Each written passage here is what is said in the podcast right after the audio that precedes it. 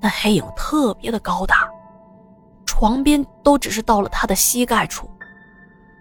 我由于动不了啊，只能是跟他大眼瞪小眼。不过我没见那个黑影有其他的动作。当时我感觉啊，自己吓得都不敢呼吸了。可是因为我动不了啊，就只能是瞪大了眼睛看着他。也不知道过了多久，就突然发现自己能动了，赶紧就把被子拉回来，并且重新把整个人蒙住。在被窝里，我闷出了一身的汗，并且呼吸不畅。就在自己感觉快憋不住的时候，就又把被子掀开，想快速的盖回去。就在掀开被子的一瞬间，我看到那个黑影。还站在床边呢。我能看出来，这是一个男人，因为他的头发是短的，以及他那魁梧的身形，我判断出来的。这一下子，我被吓得哭了出来，我又把头给蒙住了。可是没忍住多长时间，又想出来透气。那时候我非常的矛盾。不知道到底要不要出来透气，因为一出来就会看到这个恐怖的人影，可是不出来的话，我又无法呼吸了。接着也不知道是哪来的勇气，我干脆一下子就坐了起来，并且一把掀开了被子。哎，这一次啊，我看到床边站着的，是我的表哥。没错，就是那个经常讲鬼故事给我听的表哥。我哭着问表哥：“我说，刚才是不是你站在我的床边啊？”表哥说：“他没有，他是刚刚才来到我家的。”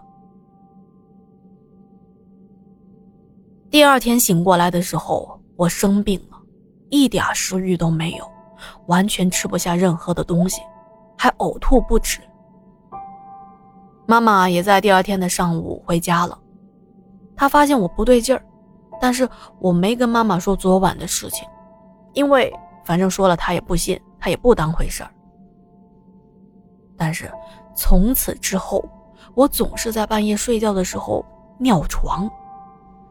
当时都六七岁了，还总是尿床。我妈也觉得有些不对劲儿了，就去找人来看。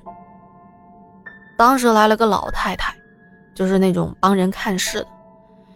他用我们本地的方言告诉我妈妈，说我是被吓到丢了魂，而且我本身还是一个女八字，说我这种八字啊容易撞上那些东西，但是说如果我看到了他们，也不用害怕，因为他们对我呢是友善的，不是想害我。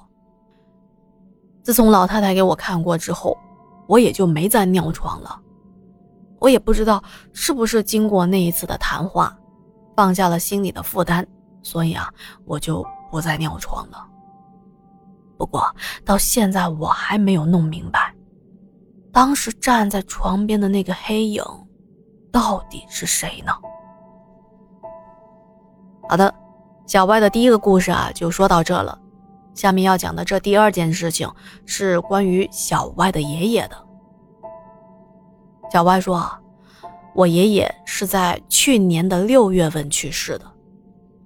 我在外地上学，有一回我突然接到我二伯的电话，二伯跟我说我爷爷快不行了，让我赶快回老家。我是我们家最小的孙子，我回去之后，爷爷见到我很开心。”而且啊，他的身体慢慢也好了起来。我见到爷爷逐渐的好转，在爷爷家里住了几天，就放心的回去上学了。可是还没过半个月呢，我又接到了二伯的电话。二伯跟我说，爷爷只剩下一口气了，让我赶紧回去。听我家族里的人说，爷爷这口气是等着我回去的。就在我踏进客厅的一刹那，爷爷就咽气了。我记得当时四伯伯叫我快喊爷爷，我赶紧大喊了两声，我说：“爷爷，是我，我是小歪，我回来看您了。”这神奇的事情就发生了。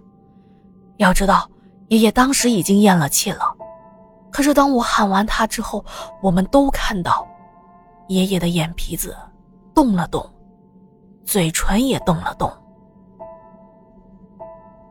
接下来，我给爷爷擦身子和换衣服。伯伯们叫我用手捂住爷爷的嘴巴，我也不知道为什么要这么做，但是长辈们说什么，我就照做了。在我捂着爷爷嘴巴的时候，我看到爷爷流眼泪了。我惊讶地对一起给爷爷换衣服的奶奶说：“我说奶奶。”爷爷流泪了，奶奶抹着眼泪跟我说：“爷爷知道是你，他这是高兴呢。”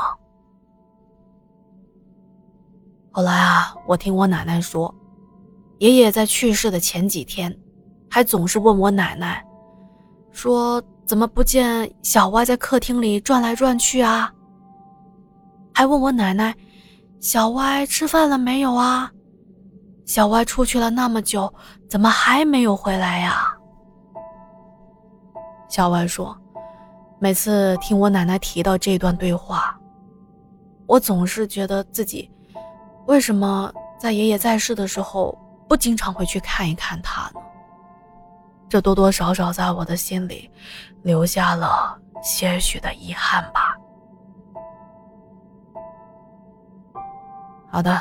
关于小歪分享的第二个故事啊，到这里也结束了。听完这个故事，我们都可以想象到，小歪的爷爷每天都在家里期待着自己的宝贝孙子回家，甚至在临走之前还留着最后一口气，想见到孙子之后才放心的离开人间。